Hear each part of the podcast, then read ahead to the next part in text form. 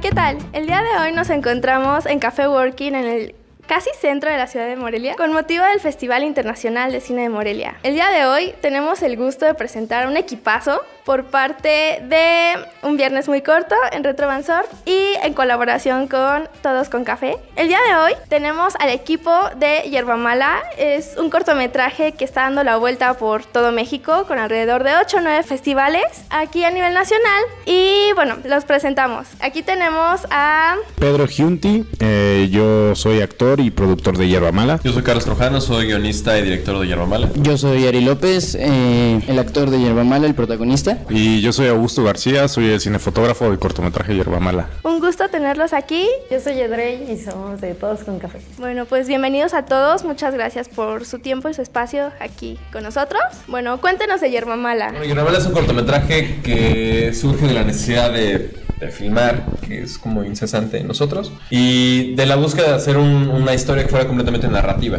¿no? Un cortometraje que fuera completamente narrativo. Intentáramos lograr algo que conectara con el público, ¿no? Cuando se viera y demás. Y eso, algunas experiencias como hay personales, y mucho tuvo que ver también que en el proceso del desarrollo de la idea fue el centenario del natalicio de Juan Rulfo, entonces estaba por todos lados en el aire ahí hablándose de él.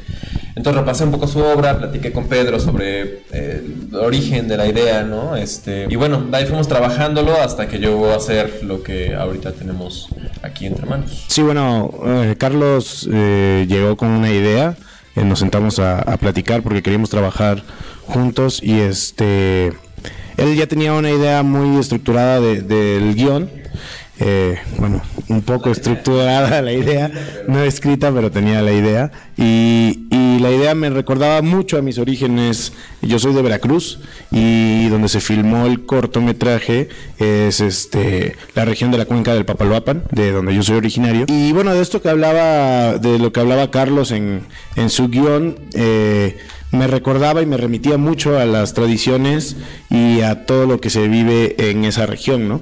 Entonces yo le, propuse hacer un scouting a, esta zona, a él y a Augusto, y bueno, fuimos para allá y encontramos eh, este lugar mágico que es Chacaltianguis y, y el río y el puente y todo lo que lo que bueno ya después pueden ver en, en Hierba Mala, ¿no? Ok, cuéntanos un poco de la historia. Ok, el cortometraje eh, trata acerca de Pedro, eh, que es un niño cuya madre acaba de fallecer.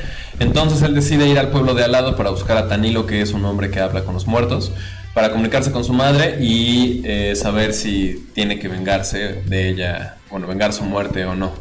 ¿no? Y ese es grosso la historia de Yerba Mala. ¿Por qué decidieron nombrar así al cortometraje y a la protagonista? Yo tenía la intención, o más bien en el guion está pensado de que todos los personajes, bueno, a ver, ¿no? Este, lo que les decía de, que Juan Rulfo estaba por todos lados, una de las razones también fue que en, en, Puebla, a la Universidad Iberoamericana, llevaron a dar una plática sobre la adaptación del Gallo de Oro al Imperio de la Fortuna a Pasaliza García Diego, que fue guionista de, de Arturo Ripstein, ¿no?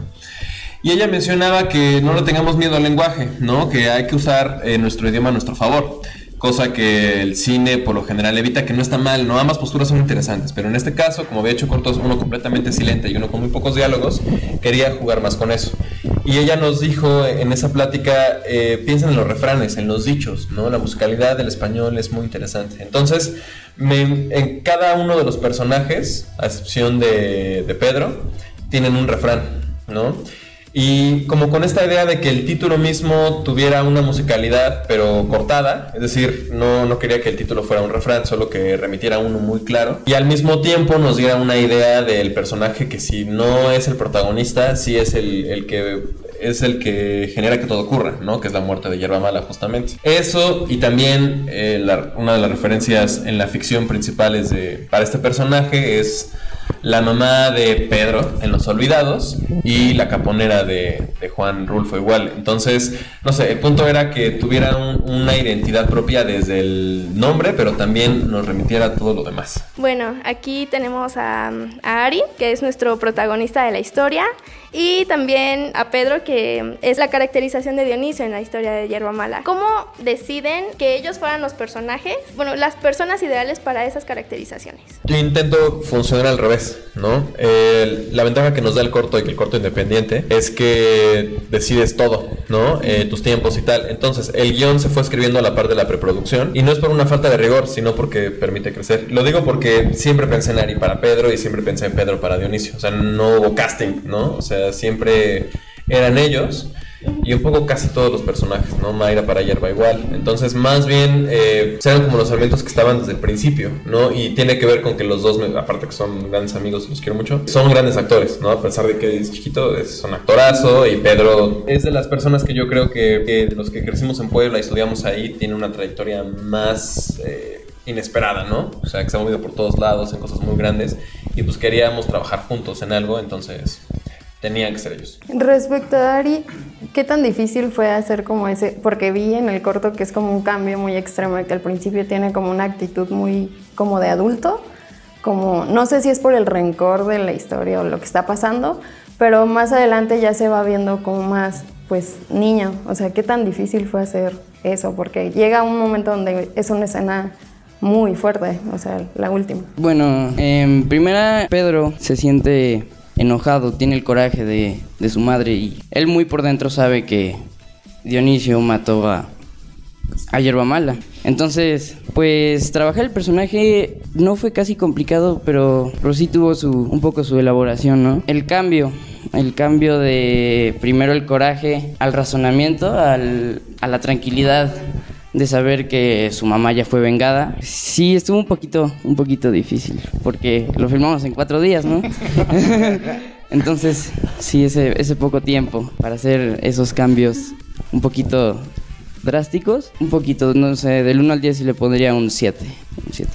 Pero pues, no sé, siento que sí, sí lo logré de la manera adecuada. Sabemos que la labor del cine es muy complicada. ¿Cuál creen que fue su escena más difícil de rodar? Me gustaría que empezara el fotógrafo con esa respuesta. La más, más difícil. Yo creo que eh, hay un plano secuencia. Creo que al final de cuentas, creo que no fue tan difícil. Esperábamos que fuera más difícil. Bueno, en cuestión de iluminación y demás, no fue tan difícil porque cambió mucho el tiempo de que habíamos planeado para filmar eso. Pero en coordinación eran demasiados extras. La cámara en el móvil, haciendo foco y todas esas cosas. La música también, coordinar a los músicos. Ay, lo- bueno, sí, sí, sí, fue la más Que no vieran a la cámara porque Sí. no estaban acostumbrados, ¿no? De pronto. Exacto. Y, este, y sí, sí, sí que les costaba un poquito de. De hecho, todavía creo que sí. Sí, sí, estábamos platicando de eso, de que había sido muy interesante porque llega como un punto donde se acaba como el plano secuencia, creo, y la música termina justo en ese momento.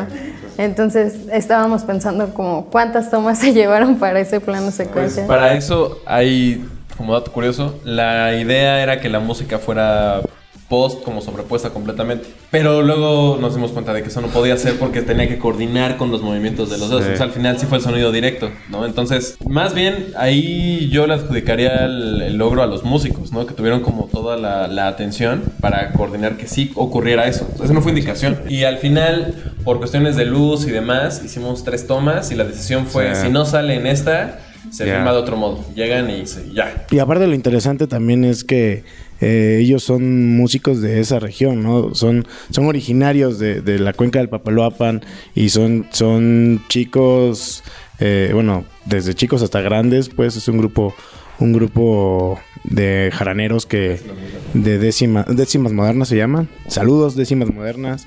Este, siempre están ahí y la verdad se los agradecemos mucho porque pues sí, es- sí, son parte gran importante de la esencia de Hierba Mala, ¿no? Eso y bueno, no sé si le tomaron como mucha importancia que el color, porque a mí me gustó mucho de que siento que los colores que más sobresalieron fue el verde y el rojo.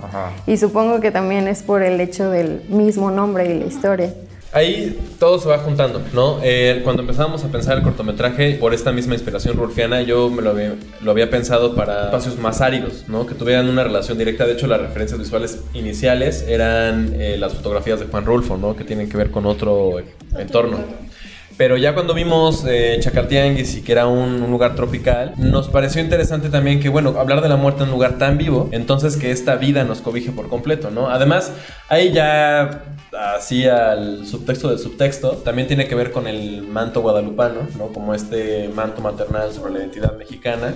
En fin, o sea, es un poco la intención, por eso el rojo y el verde también tiene que ver con eso. Más que la bandera de México o algo por el estilo, tiene que ver con con ese símbolo, ¿no? Que aparte está como presente por ahí. Incluso también como yo digo la maduración como del personaje que es de Pedro, porque el verde es como este cambio, esta, este, pues los nuevos, los este, finales y los nuevos inicios. Entonces, estuvo muy, me gustó mucho la paleta de colores. Gracias. Wow, bueno, ya comentaban que rodaron el cortometraje en cuatro días. ¿Todo el, el tiempo de producción cuánto fue? Desde Desde que iniciamos. Y si cumplieron este todo en tiempo y forma. este, bueno, sí, fue, sí fue un trabajo muy complicado porque eh, desde conseguir los recursos, ¿no? Porque necesitábamos conseguir ciertos recursos, asociarnos con, con distintas personas, ¿no? Distintas casas productoras que nos apoyaron, sobre todo de- del estado de Puebla, porque... Y la gente, el crew, eh, también, ¿no? O sea...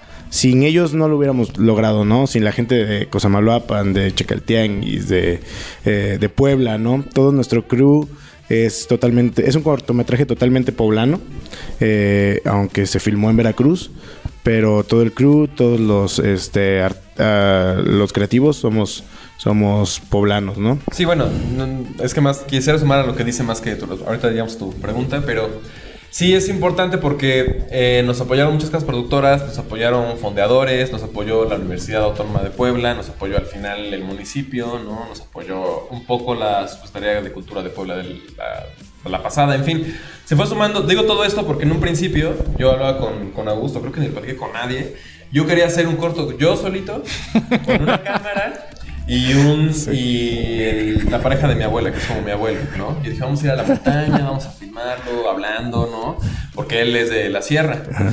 Pero no ocurrió, o sea, al final acabó siendo una deuda de dos años, pero la idea de Yerba Mala es que fuera una cosa súper sencilla, con un crew de tres gentes, pues no, no, no Sí, no, no, no lo logramos llevar a, a cabo esa idea porque, porque daba para más, ¿no? Que, que al final el resultado es ese, ¿no?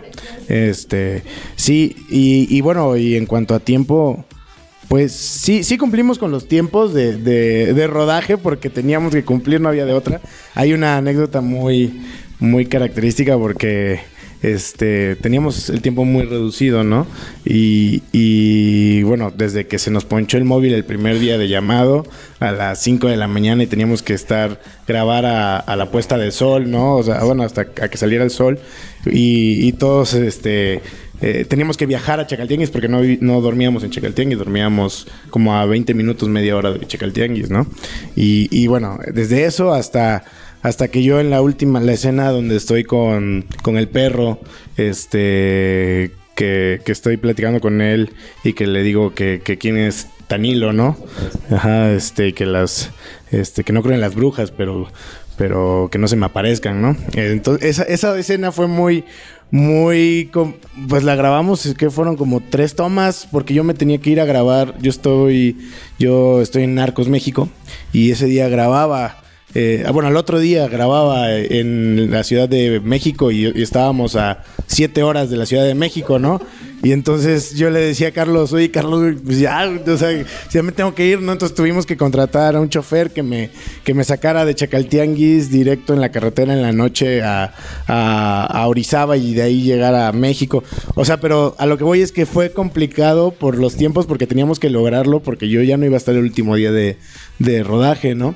Y, y lo logramos, pues. Y creo que fue, es una de las escenas, eh, pues, de las escenas más bonitas logradas, creo, en cuestión actoral ahí con, te- con Enrique Arriola. Lo que sí, el que sí nos dijo cuándo y nos dio mucho gusto fue Guadalajara, ¿no? Porque mandamos el work in progress a tiempo para poderlo escribir, es decir, el corto editado, sin postproducción. Y ya cuando dieron resultados que sí quedamos, fue de bueno, pues hay que acabarlo todo ya, ¿no? Entonces la post de sonido se hizo, no corriendo, estaba planeada, la música igual. Este, Karina hizo un trabajo muy lindo con la música, me parece. Pero vamos, ese fue el, único momento en el que ya fue un. Tienen que entregar el corto terminado, ¿no? Y pues sí se puso. ¿Cuáles fueron las primeras escenas que, que grabaron? O sea, es como nos lo presentaron así en, en cuanto al corto. Yo sí quería que empezáramos por el principio y termináramos por el final. Eh, lo del medio, pues ya, hagamos una licuadora ahí, pero sí, lo intentamos. Al final no se pudo del todo, porque sí, el primer plano es el primer plano del corto. Lo primero que se filmó es el amanecer del móvil con la llanta ponchada y Ari corriendo, ¿no? Eh, pero el final final, la grúa esta, eh, fue el penul antepenúltimo plan, porque el tercer día de rodaje eh, no nos dio tiempo de hacer una parte, que si la hacíamos ya se veía de noche, entonces ya era imposible hacerlo y eso fue lo último, que es cuando Hierba Mala va con Tanilo y él come su tamal y tal, que aparte se iba a filmar de otro modo, de esa tuvimos siete tomas porque ya estaba yo en la indecisión de es lo último que vamos a filmar y se acabó el corto, pero bueno, la, la verdad es que lo que nos dio la chance de hacer muchas cosas muy arriesgadas es, incluyéndolos a ellos dos, los, el cast que estaba de lujo, ¿no? O sea, si no ser por esos actores, no podríamos haber tenido el two-shot de él con Enrique, el two-shot de, de Enrique con Noé.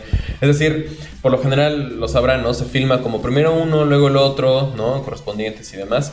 Aquí no nos daba tiempo, aparte que no me, late como un estilo tan tradicional de filmar las cosas. Pero bueno, el punto es que el cast lo permitió y casi logramos lo del principio y final. Sí, agregando un poco a lo que habla de, Carlos sobre el cast, que creo que es lo que logramos algo, algo muy padre con el cast desde que estábamos haciendo el guion, bueno, que, que Carlos estaba escribiendo el guion. Platicábamos siempre sobre el cast, ¿no? Y teníamos las opciones de los, de los otros tres actores que iban a estar, ¿no? Con nosotros. Y bueno, los otros tres actores y, los otros actores de soporte, ¿no? Y buscábamos que tuvieran una, una misma línea, ¿no? Y que, que no se vieran desfasadas las actuaciones. O porque de pronto hay, hay habemos actores que tenemos distintos rangos, ¿no? Y queríamos es- este pues esta energía que, que manejaran y que Ari lo logró muy bien entrar a, a ese a ese mundo y a ese mood, ¿no? Y creo que creo que es lo maravilloso del corto, ¿no? Que las actuaciones son pulcras en ese aspecto, ¿no? En energía, en eh, estamos muy conectados los los cuatro, ¿no? Respecto a esto que decías de que tuvieron que como apurarse para mandar a los festivales, ¿qué consejos podrías dar para las personas que apenas están empezando y que quieren mandar a festivales y no saben? Yo creo que lo más importante es nunca hacer algo para la convocatoria. Hay gente que le ha funcionado, hay cortos increíbles que apenas me enteré que escribieron para la convocatoria y bueno, ya es como entre suerte y muchísimo talento, pero creo que es muy arriesgado. Yo creo que más bien el tema es trabajar lo suficiente cada proyecto para cuando llegue la convocatoria estar listos, ¿no? En todo caso. Y hay proyectos que requieren más tiempo que otros. Eh, eso y prever todo, que es una cosa que creo que hay que perfeccionar siempre, ¿no? El- la ruta crítica no termina con- en el último corte, ni siquiera corte de, de escena, ¿no? no termina el día de rodaje, ni siquiera termina con ya lo edité, termina hasta que está el DSP, ¿no? Y es una cosa que, ¿no? Es una risa nerviosa de todos, porque es, es, es muy grato que te pidan el DSP del corto porque significa que ven algo grande. Pero si no lo tienes previsto es un problema porque puedes estar en riesgo de una gran oportunidad por no haberlo previsto, justamente, ¿no? Entonces, eh, yo el consejo que daría es pensar el cortometraje como una película que yo siento que es lo que es, solo que dura menos. Y eso que implica pensar en el póster, pensar en la postproducción, pensar en dónde lo quieres poner, en qué tipo de festivales crees que va a quedar. Nosotros nunca habíamos quedado en Guadalajara antes, pero por los cortos que sé que habían quedado, me parecía que sí podría ser dentro de la línea, que es más narrativa, que son ficciones como un poco más tradicionales, ¿no? Menos experimentales y tal. Entonces, bueno, a lo que voy con todo esto es que mm, creo que sí es un poco mandar y mandar, pero también ver qué línea tiene, ¿no? Y ir, ir previendo, previendo todo eso. También vi eh, la TED Talk que dice y me gustó mucho de que decías esto del que tuviste que hacer como un plan de un año, cinco años y diez años. Entonces, supongo que obviamente ya se cumplieron los cinco años, pero de ahorita, ¿qué pondrías a cinco años? O sea, ¿qué es lo que verías? Ay. Es que, bueno, eso de la TED Talk lo dije de cuando estaba en la universidad y... ah, ajá, no, no, no, o sea, fue apenas, ¿no? Pero hablaba de que el primer semestre nos pedían plan de cinco años, ¿no? Y, y lo tenía muy claro. Entonces ya no tomo esa clase ni ninguna, pero dentro de cinco años, espero que en menos, ¿no? Pero que en cinco años lo, lo que yo estaría pensando es estar de mínimo en la distribución del segundo largometraje. Eso sería mi, gran meta, ¿no? Porque... eh, y no es una cuestión de, no sé, es que a lo mejor si yo lo escuchara diría, ay, qué comentario más pedante, ¿no? Lo digo como una necesidad, ¿no? De queremos hacer algo más grande. Yo hablo en plural siempre porque creo que acabamos jalando parejo, ¿no? Eh, y eso es más lindo todavía. Entonces, yo creo que sí, estaríamos en esas y y pues sí, básicamente yo creo que tiene que ver en lo profesional con un tema de ya estar haciendo proyectos igual de independientes o menos independientes, no lo sé, pero estar de preferencia todos juntos ya filmando películas largas, ¿no? Eso sería lo ideal. Presentando en Morelia nuestro segundo largometraje. ¿no? Yo creo que sí lo logran, ¿eh? Súper. Eh, yo tengo unas últimas dos preguntas respecto a Hierba Mala. Para cada uno de ustedes, Augusto, Ari, Carlos, Pe- Pedro, ¿cuál fue el reto más personal que tuvieron, más grande con este proyecto? Híjole. Eh, para mí, ah, bueno, eh, empezando por la iluminación. Con Carlos siempre había trabajado eh, más con una iluminación que era más pictórica. Y esta vez nos íbamos a poner el reto de que queríamos una iluminación más naturalista o realista. Y también que queríamos tener más planos. Porque antes filmábamos con pocos planos un poco más largos y donde pasaban muchas acciones. Eh, también porque creo que la historia lo permitía. Eh, y ahorita con Yerba Mala no. De hecho queríamos hacer el reto de, de tirar más cositas, cubrir más planos en una misma secuencia, porque queríamos hacerlo como, como un reto para nosotros para ver si podíamos filmar una serie, ¿no? Este, creo que quedó padre el resultado.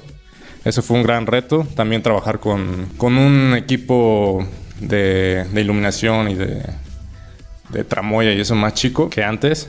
Y, y las condiciones del, del espacio. Porque la temperatura en Chagaltianguis es muy alta. Estamos como en 40, 45 grados. Es muy húmedo. Todo, todo el tiempo está sude y sude y sude. Eh, pues sí, y también la responsabilidad que tienes de, de poder trabajar con los actores, como Pedro Ari, también con, con Noé, con Enrique, con Mayra, pues tienes que verte profesional siempre, ¿no? Bueno, creo que aquí todos somos bastante profesionales y eso nos ha servido en mucho porque también eh, les otorgas una confianza a ellos, ¿no? Para que crean en tu proyecto. Y eso, básicamente, yo creo que fueron los retos más grandes. Mi reto, bueno, retos personales más grandes. Primero que nada, tanto la resistencia física como la emocional. El primer día ya Ari se Estaba desmayando el Ari. Hay un paréntesis, no te interrumpo mucho, pero el primer día de llamado, que fue solo con Ari, eh, fue de 20 horas. Perdón, Sí, no, no, no, no lo quisimos explotar, estaba bien cuidado tu y papá está de todo. acuerdo. en. De hecho, Letras chiquitas sí, ajá, mi mejor amigo es médico, fue con nosotros en calidad de extra, asistente de arte y médico en set. Y le decía, oye, es que Ari se siente mal, dale algo. Dijo, güey, tiene que dormir. Eso no se puede. Dale algo. Porque nos falta una escena. Y pues sí, bueno. 40 grados, este, en la noche. Ahí yo con un ventilador casi desmayándome. Luego ya Ari a sed y yo así de, no, no, no. Pero pues aún así, ¿no? A pesar de todo eso lo disfruté muchísimo. de lo que me acuerdo. Em, y luego también, no sé, estar con los titanes de la actuación, ¿no? Estar ahí actuando con ellos, haciendo una escena con ellos, con la, el pensamiento de decir, híjole, ¿no? Ellos lo hacen, son expertos, lo hacen muy bien. Si lo hago mal con ellos voy a quedar mal, que no sé qué, y pues también esa como presión de aquí tener a, a Noé y a Enrique y a Mayra y sí, est- estuvo medio difícil, pero yo creo que sí lo logré superar.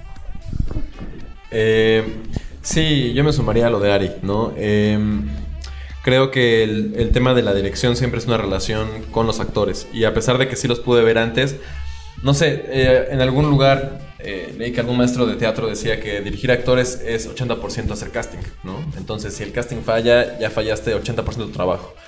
Afortunadamente creo que haciendo castings es lo único que sí puedo presumir. Estoy seguro que hago bien porque siempre es, es gente bien chida con la que podemos trabajar. Y bueno, es, es complicado porque eh, yo siento que al crew y al cast y a todos, por se les pague o no, se les agradece, ¿no? Es- aceptaron estar en un proyecto que alguna vez escribiste en tu compu y hoy quieres hacer realidad y aparte en condiciones muy particulares. Entonces es mucho agradecimiento, mucha admiración por, digo, por, por los cinco, pero vamos, tener a Noé y Enrique sí fue un lujo para todos y un terror para todos. Además, la primera escena de ellos dos fue juntos en la camioneta que fue un tema porque la locación se consiguió muy cerca de filmar, la camioneta también, etcétera, etcétera. Entonces, tenerlos ahí y, hola, ¿cómo estás? Bueno, van los dos juntos y vamos a dirigirlos sin poder decir qué hacer. Es de, bueno, pues a, a darle, ¿no? Al final fue una experiencia increíble, se les aprendió muchísimo los dos, además de, gran- bueno, los cinco, ¿no? Pero hablando de ellos dos, aparte de grandes actores, son grandes personas así increíbles que no me podría haber imaginado que con el reconocimiento y trayectoria que tienen fueran así. Pero sí daba miedo. Y bueno, de mi parte, pues una como líder, bueno, como líderes del proyecto, Carlos y yo, creo que eso era lo más complicado, ¿no? Este, levantar un proyecto de la nada. eh, sí teníamos muy claro eh, lo que queríamos lograr con este proyecto eh, y creo que se ha ido dando poco a poco. Eh, pero sí, o sea, lo más complicado era esto, eh, tanto estar en la parte de producción y, y ver los problemas que teníamos, ¿no? No dormir, resolver cosas, ¿no? Y tanto eso como, como la parte actoral, ¿no? Porque yo principalmente soy actor, ¿no? O sea, tengo mi casa productora, pero me dedico realmente a la actuación, ¿no? Eh, y to- entonces también eso era para mí un reto muy grande porque yo quería lograr eh, algo con este personaje diferente a, a- a otras cosas que yo ya había hecho. Eh, sí buscaba como una... No, no una consolidación porque pues, pues es un corto, ¿no? Pero sí buscaba que, tuviera ese contexto, sobre todo de la región, eh, de lo que está pasando políticamente, ¿no? Este, y aparte estaba con, al lado de Noé y de Enrique, ¿no? Y tenía que verme eh, cabrón al lado de esos dos monstruos que, que la verdad, este, la primera escena que, que, me dice Carlos acción pues, fue, o sea, fue, pues estoy, ¿no? Y, y voy a cumplir mi sueño, güey, ¿no? ¿Sabes? Este, no puedo, no puedo agacharme en lo que ya hemos trabajado, aunque, aunque nos venía sin dormir, ¿no? Llevábamos cinco días sin dormir, o sea, en, en, en preproducción y, y, o sea, sí, sí estuvo un poco complicado, pero al final creo que logramos un trabajo eh, bien lindo en cuanto a cuan- en cuanto el cortometraje, pues, el, el producto final y en cuanto a las actuaciones, ¿no? La última pregunta, cada uno igual. ¿Cómo definen a Yermamala con una sola palabra y por qué? Eh, Mala es magia para mí.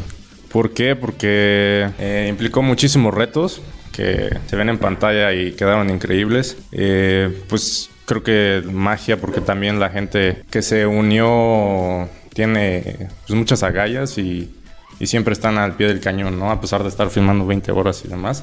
No sé cómo es que siguen ahí, ¿no? Y no nos dicen nada. Confían mucho en el trabajo. Y, de una vez aprovecho para agradecerles a todo el crew. Se la rifaron. Eh, y magia porque Hierba Mala nos llevó... Bueno, nos ha llevado a muchos festivales. Es súper chido estar aquí en Morelia con ustedes, con el festival. Gracias. Y, y aparte nos llevó a un pueblo y a una región de, de México increíble. Para, para llegar ahí tienes que cruzar el río Papaloapan. Es la manera más fácil y más rápida. Y cruzar de madrugada es increíble, ver las estrellas, todo eso. Es pura magia ese pueblo, es pura magia. Yerba Mala para mí es identidad, tanto porque muestra todo lo, lo mexicano desde un sentido tan, tan crudo como es la muerte, pero de una manera muy bonita, como es la música, todo eso. Y identidad también por, por situa- una situación personal que de hecho pasó ese mismo año. Entonces murió un familiar y pues mi familia con la desesperación así de volverlo a ver, buscaron a alguien que pudiera como comunicarlos. Entonces sí, como que esa situación coincidió tanto con el, con el cortometraje que me identifiqué mucho.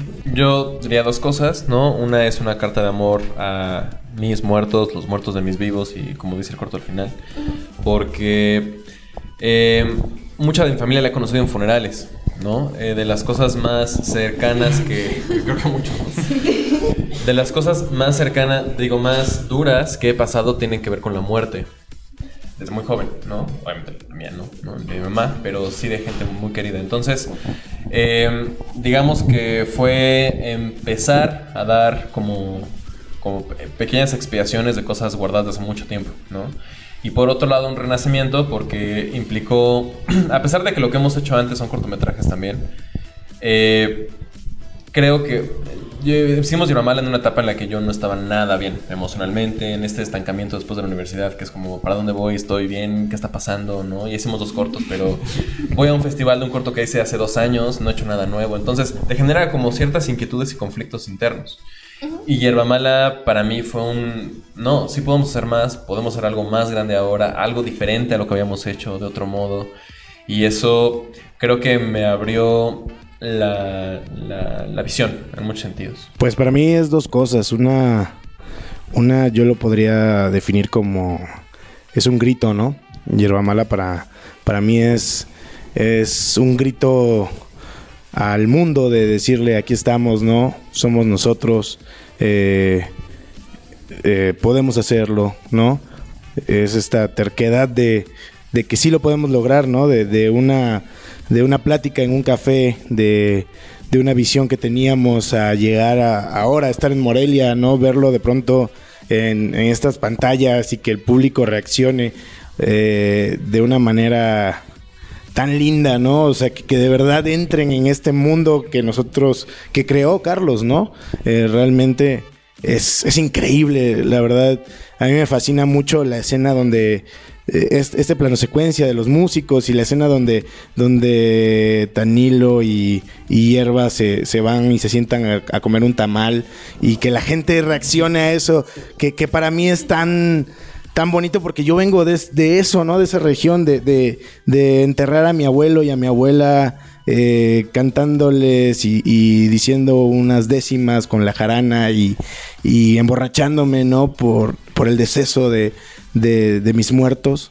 Eh, creo que, y, que llegue a la gente de esa forma eh, es bonito, la verdad. Y amistad, porque sin el apoyo de, de mis amigos, de mi familia, eh, de, en este caso mis amigos Carlos, Augusto, eh, Pablo, Dian, este, David, Adrián, Fortier, eh, Belém, Oscar. Sin ellos, la verdad hubiera sido muy difícil lograrlo, la verdad. y es eso, terquedad. Muy bien, chicos. Muchísimas gracias. Eh, en verdad que es un proyecto que pues, es impecable. Se nota todo el trabajo detrás y muchas felicidades por todos los logros que están haciendo con, con Yerba Mala. Bueno, eh, vamos a continuar con otra sección. Una sección de preguntas. Son ocho preguntas, más o menos son bueno, dos para cada, cada quien y van a ser al azar. Si no existiera el cine, ¿a qué te dedicarías? Híjole. No, yo quería ser piloto aviador antes de estudiar cine. O controlador de tráfico aéreo. Y fue, fue curioso porque una maestra de historia, historia del mundo, me invitó a un taller de, edición de video en la prepa. después de clases, ¿no? Extracurricular. Ni sabía nada. Dije, bueno, pues va. Y ya este, me metí al, al taller. Y fue una experiencia increíble. Nos dejaron hacer un retrato de nuestra familia, de cualquier familiar o amigo. Eh, que ahorita lo veo digo, ¿qué es eso? No? pero, pero no sé, el proceso de filmar, este, editarlo, que nos tardamos tres meses, que ahorita lo hago en dos horas. Ah, bueno, no, pues, eso no se notó en No, pero bueno, el proceso de editarlo, de aprender el programa que estábamos utilizando, ese Final Cut 7, me acuerdo y, proyectarlo en el salón, en una pantallita chiquita y demás, pero que tus compañeros lo vieran, fue como algo que se me quedó muy, muy pegado y dije desde ahí, quiero hacer esto. Si tuvieras que nombrar una película con la que soñaste ayer, ¿cómo la llamarías? Híjole, si no me acuerdo de mi sueño, nunca me acuerdo. Con lo que desayuné, no, no desayuné. Ahí no es nuestra culpa, ¿eh, niño? a ver, a ver, mi último sueño, a ver, déjame me acuerdo. No sé, mi último sueño fue que iba de, de excursión con mis amigos. Estuvo, estuvo medio, medio raro mi sueño porque se encontraban mis amigos de, de mi anterior colegio y los de ahorita. Entonces... Y eran dos bandas y se Ande- peleaban. eran dos bandas, sí, sí. Había medio un, un poquito de, de, de acción. de confrontación ahí. Entonces, no sé, le llamaría Sangre por Sangre, edición Puebla. ¿Cuál es tu mayor ídolo del cine? Fácil.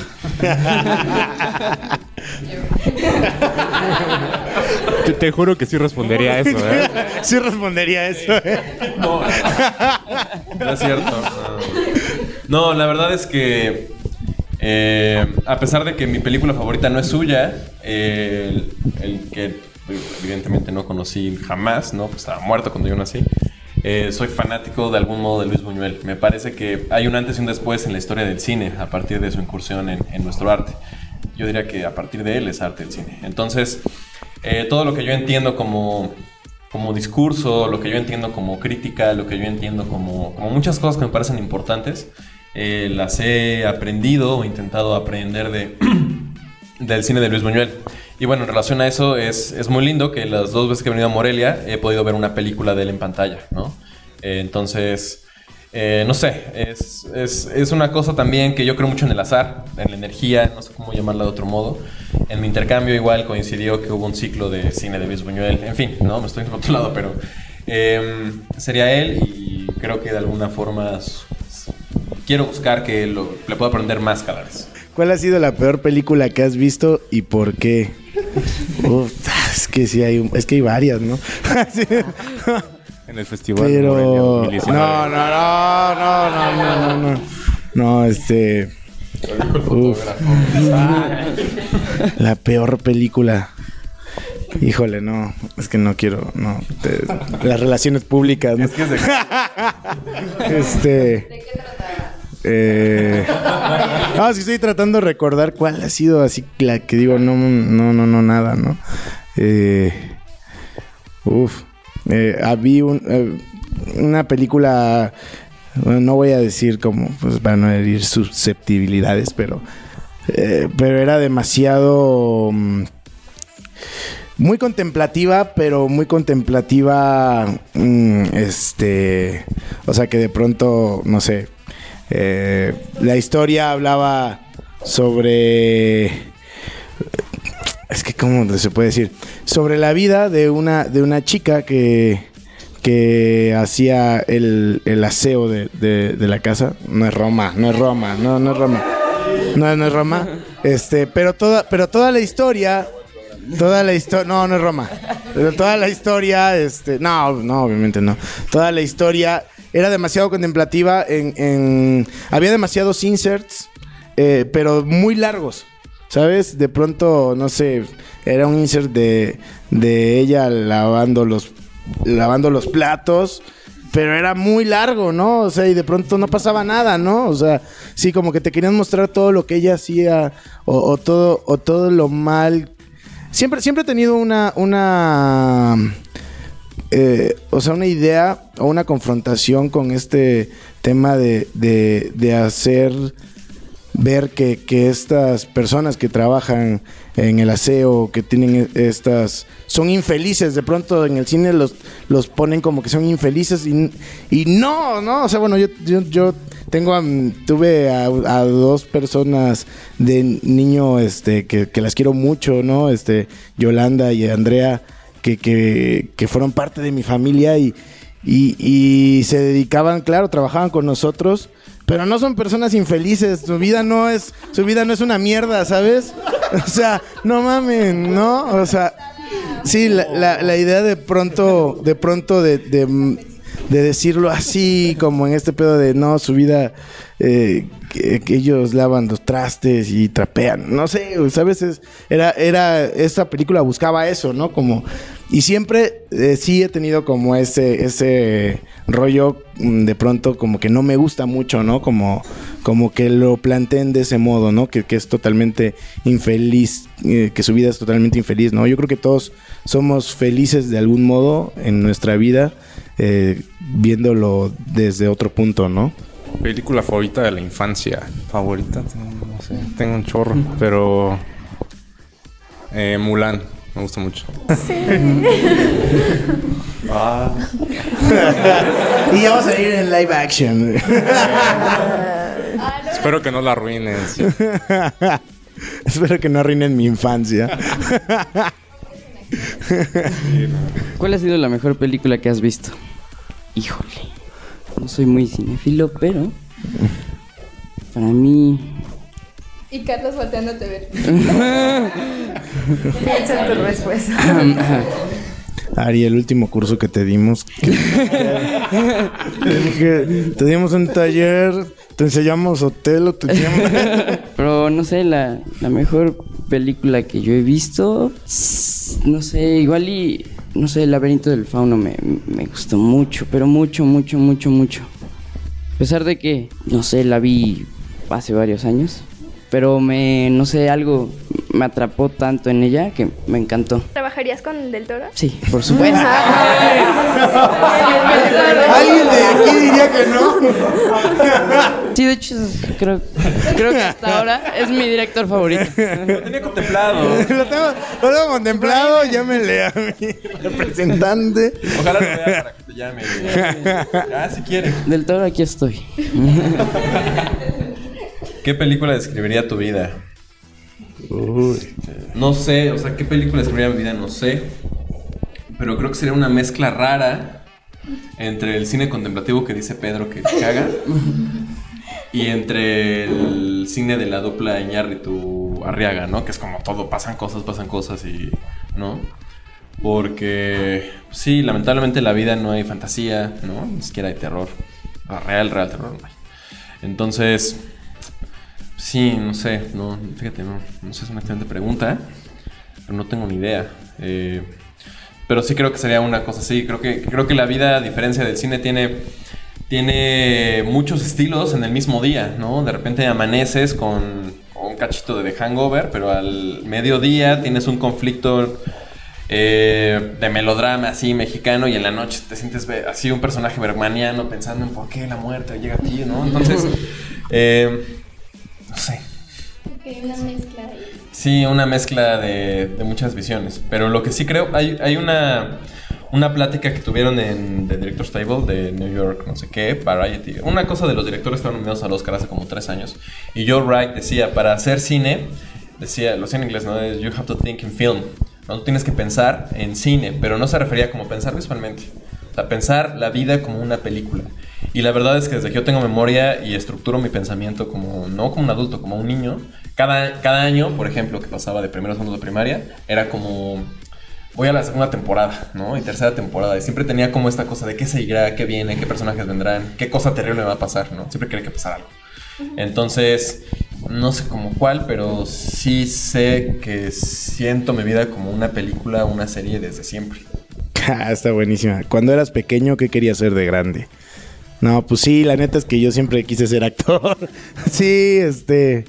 eh, a mí me gustaban mucho las, la- las. Veía mucho cine. Mi abuelo me lleva, me, me lleva- veía películas con él y este. Y ve- veía mucho cine yo de niño. O sea, lo que estaba a mi alcance, ¿no? Y después me acuerdo que me leía, me leía las biografías de los actores, ¿no? Y, y en, en la primaria, sí, en la primaria me gustaba mucho un programa que se llamaba The E True Hollywood Story. Este, y me acuerdo mucho que yo decidí estudiar arte dramático o que, que yo, ya, yo ya sabía que quería estudiar arte dramático desde la desde sexto de primaria por ahí, ¿no? Este, que porque vi la biografía de, de a mí me gustaba mucho eh, Robbie Williams y, y en su biografía hablaba que él había estudiado arte dramático en Yale, ¿no? Y entonces mi sueño era ir a estudiar arte dramático en Yale, donde había estudiado este eh, Robin Williams y, eh, el que hizo Superman, eh, Christopher Reeves, ¿no? Y que eran muy compas en la universidad y luego se hicieron este eh, muy famosos en películas, ¿no? Muy exitosas. Y, yo, yo buscaba eso, ¿no? Como que de ya de niño ya sabía yo que quería ser este eh, actor y que quería estudiar arte dramático, ¿no? Eh, Que quería ir al teatro y después de ahí probablemente podía ser un buen actor de, de cine o de televisión. Y este. Y ya después en la, en la prepa sí de pronto tuve ahí un, un en, en, en cuanto a ver qué quería estudiar, pero no, al final, al final siempre estuvo ahí la espina de que yo, yo iba a ser actor, ¿no? Quizá una pregunta extra podría ser una película o un cortometraje que les recomendaría. O sea, que quisieran que todos vieran, que les marcó a lo Yerba mejor. mala y bueno. Yerba mala. Les llegó. Para mí, Cinema Paradiso. Es mi peli favorita y me enamoró más del cine todavía. Cortometraje, aparte de Hierba Mala. Desaparecido y Getsemaní.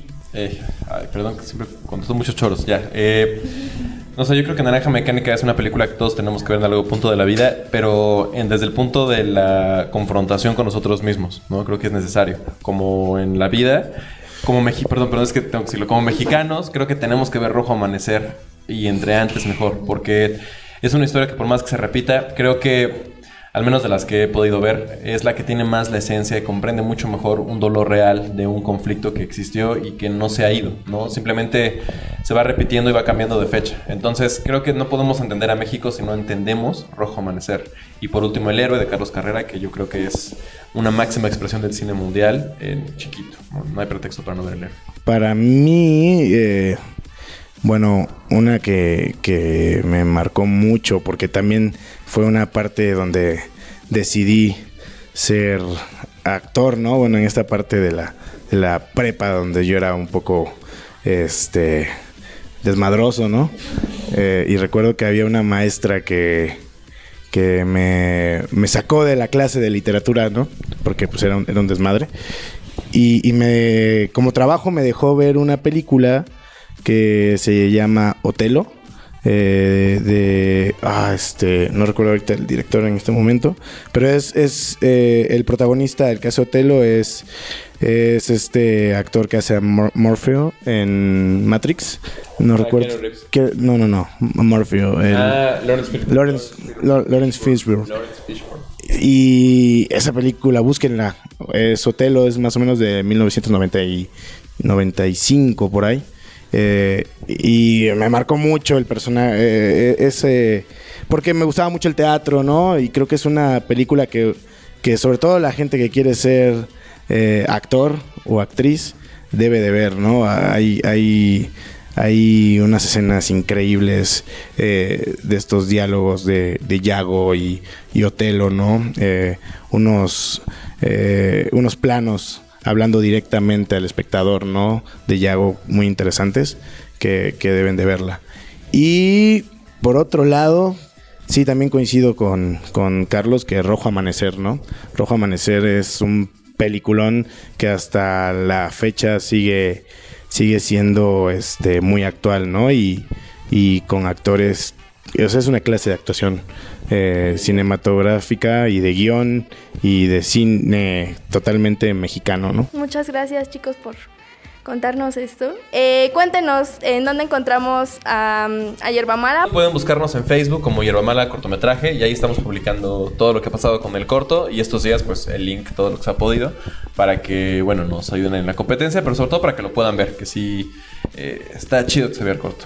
Sí, por favor, búsquennos, vean Yerba Mala, de verdad es un trabajo bien bonito que hacemos de corazón, todos nosotros. Y voten, voten por nosotros porque eso también nos ayudaría a que el corto se pudiera ver en más lugares. ¿Cómo nos encontramos a cada uno en redes sociales? Sí, en Facebook, Augusto García. Y en Instagram, augusto.garjim. En Instagram. Ahí lo ocupo más. Bueno, yo ya lo escribí en lo que escriben los demás. Eh, yo soy como Carlos Trujano en Facebook, en Instagram y supongo que en Twitter, que nunca uso, pero Facebook sí.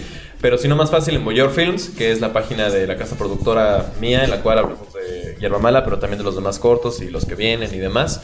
Ahí también todo lo que, lo que tenga que ver con eso se publica en Boyor Films. A mí pueden buscarme en Facebook, en Twitter y en Instagram como Pedro Giunti Giunti, así, o Pedro Giunti. Y voten, voten por Mala, que nos queremos ir a muchos lados más. Bueno, en Instagram estoy como Ariloa666 y en Facebook como Ari López. Bueno, muchísimas gracias chicos. Esto fue un viernes muy corto en conjunto con... Todos con café. Gracias. Bye bye. Gracias. Gracias. Gracias y felicidades por su proyecto también.